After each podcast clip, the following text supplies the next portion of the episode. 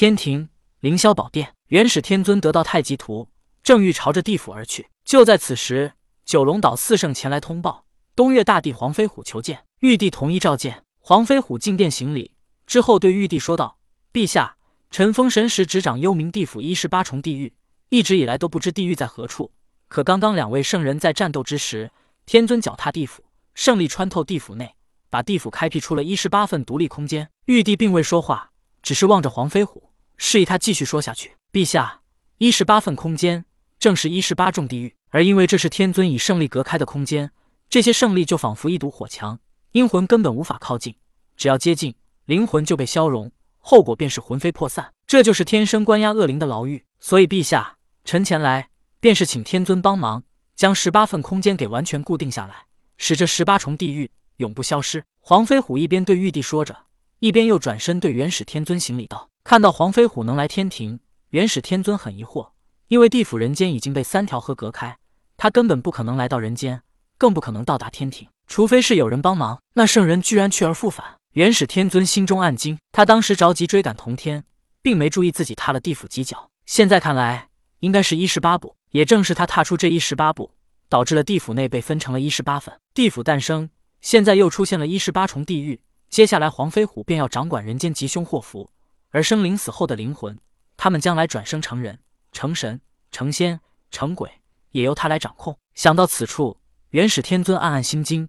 他觉得自己陷入了一个棋局当中，而这次他不再是棋手，而是棋子。元始天尊早就知道地府要诞生，地府内还有一十八重地狱，但地府如何来，他略知一二。可一十八重地狱怎么来，他没有头绪。直到刚刚黄飞虎的一番话，让他明白了，他和那个圣人便是十八重地狱诞生的因。究竟谁是棋手？是哪个圣人无意为之，还是这一切都在老师的算计之下？元始天尊的思绪陷入了混乱当中，他自认无人能算计到他。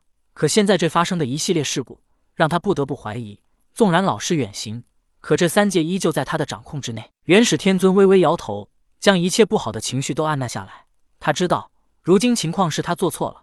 地府十八重地狱诞生，他必须先把这件事给处理了。东岳大帝，既如此，我也刚要去地府，我们一起前去，将十八重地狱给固定起来。元始天尊对黄飞虎道：“天尊，请先行，我还有一事要请示陛下。”黄飞虎道：“元始天尊看了看黄飞虎之后，跟玉帝辞行。当元始天尊走了之后，黄飞虎又行礼道：‘陛下，如今地府依旧混乱，臣以前是统兵大将，对于内政事务并不擅长。而如今封神的文曲星比干曾为商朝丞相，他擅长政务，臣想请陛下把他派到地府一段时日，协助臣稳固地府。’玉皇大帝点点头道：‘朕并无意见，但文曲星是天庭星君，朕不想以命令的形式让他前往地府。’”你可先回，等朕把他召来之后，询问他自己意见之后，再派他前去。玉皇大帝不是不想直接以命令的形式派比干前往地府，那样还能显示出他玉帝的权威。可如果他下了命令，比干不愿意去呢？那么如此一来，他反倒就丢了面皮。既如此，他还不如直接询问比干是否愿意，也显得自己并不是一个刚愎自用的帝王。毕竟当年的纣王唯我独尊，就惹得一众大臣反感。听玉帝说完，黄飞虎行礼之后离开了。而玉帝也很快便召来了文曲星比干。比干来到凌霄殿，只见他走路摇摇晃晃。当他看到玉帝之后，也不行礼，只是随意的拱了拱手，道：“陛下，你召臣来有何事？”看到比干这随意的表现，玉帝心中不满。